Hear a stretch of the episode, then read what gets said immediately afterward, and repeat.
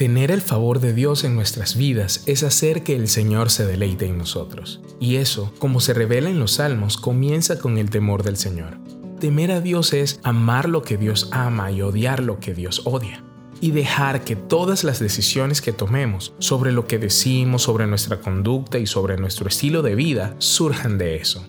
Dicho esto, a veces el miedo al hombre y el deseo de buscar su favor pueden hacer que no nos comprometamos a vivir una vida que le agrade a Dios.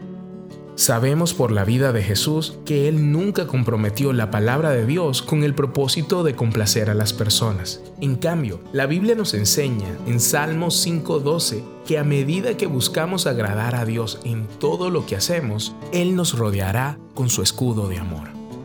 Me encanta cómo este versículo describe su favor como un escudo, lo que significa la protección sobrenatural de Dios en situaciones que en lo natural no deberían funcionar a nuestro favor. Es el favor de Dios lo que puede cambiar nuestras situaciones como lo he experimentado de primera mano.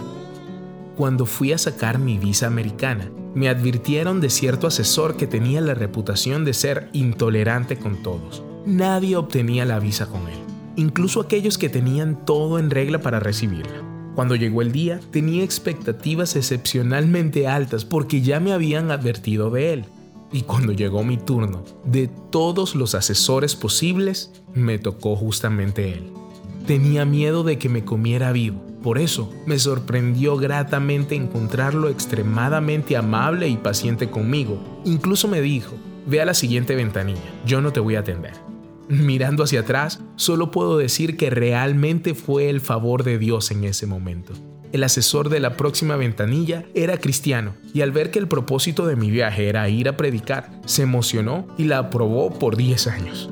Todo comienza con una decisión de no hacer las cosas solo por complacer a otros o preocuparse constantemente de qué pensarán los demás. En cambio, que tu propósito sea trabajar como para el Señor, tener integridad, un espíritu humilde y dispuesto y una búsqueda de la excelencia que lo complazca solo a Él. En verdad, no hay nada como caminar en el favor de Dios. Día 20. Estamos casi terminando este ayuno. Oro para que este sea el comienzo de muchos más ayunos en tu vida. Sí, vamos a hacer más ayunos en el futuro corporativamente, pero también puedes ayunar por tu propia cuenta por uno, dos o tres días. Este no es el final del viaje, sino solo un puesto de control en el camino. Mi recomendación para hoy es que comiences a hacer planes para tu caminar diario con Dios cuando termine el ayuno. Separa tiempo y espacio para la oración. No dejes que esta llama se apague cuando termine el ayuno.